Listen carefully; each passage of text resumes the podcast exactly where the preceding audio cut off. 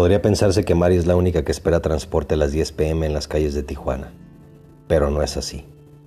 Cientos de mujeres y hombres esperan en las esquinas las luces incandescentes del autobús de personal que los llevará hasta la maquila cerca de la frontera.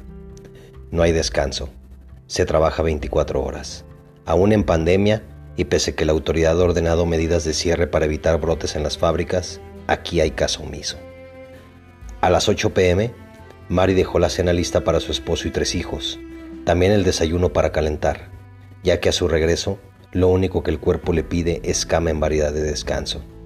Guarda su cena en un topper, pues no le dé el tiempo para cenar en familia, ni hacer sus cosas personales, antes de llegar a tiempo a la parada del bus a las 10 pm, que la recoge y la lleva al trabajo. Perderlo no es opción, pues tendría que sufragar un taxi y ese es un lujo que no puede darse. En 20 minutos, después de haber abordado, se abren las puertas cual cárcel una enorme que le espera para que justo a las 10.30 pase por el checador. Todos, los miles, traen su cubrebocas, algunos bien puesto, otros en la barbilla, y hay quienes de plano ignorando el peligro al que se enfrentan, simplemente optan por quitárselo. Mientras avanzan en tumulto a tomar sus posiciones luego de haber dejado sus pertenencias, el reloj ya marca las 11. Entre las filas escuchan voces que cuestionan el que sigan trabajando en plena pandemia esas voces son apagadas enseguida por el mandamás que les intimida al grito de hoy más que nunca debes cuidar tu trabajo.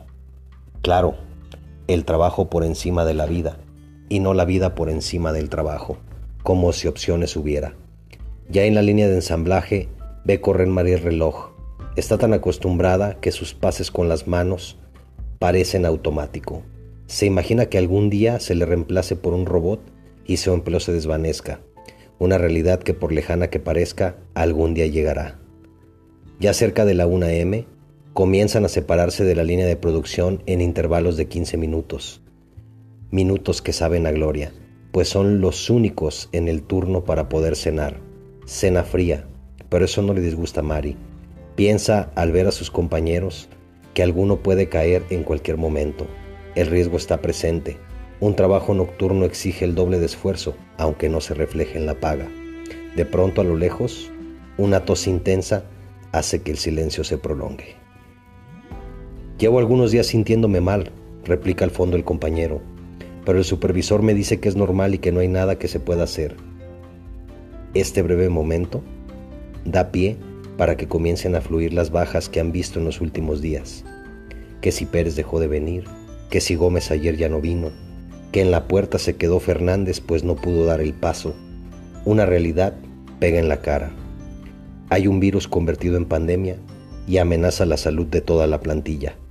Mari frunce el ceño y al terminar el bocado se acomoda un poco mejor el cubrebocas de tela que compró, pues en la fábrica reparten solo que te vean ya con el tirante colgado. Vuelve a la línea, sigue su turno, piensa, aprieta, aprieta y piensa, y ve que van a dar ya las 4 a.m. Cuando una voz cínica dice por el altavoz, para que sepan, sus compañeros enfermos se les ha dado incapacidad con el 50% de su salario. Cualquiera que se sienta mal se puede ir, pero ya será solo con el 30% de su salario. Los murmuros no se hacen esperar, y de inmediato, aunque parezca increíble, fueron decenas los que comenzaron a separarse de la fila para recoger sus pertenencias. Mari, impávida, continuó hasta el final de la jornada, 5.30 m. Se les ordena salir en formación para que pasen por sus cosas y por fin a las 6 a.m. de vuelta al camión. Mari sabe que por hoy se acabó, pero la perturba el miedo de contagiarse. Mira a su alrededor y el camión no deja espacio para duda. Es tanto el pasaje que en cualquier momento puede caer.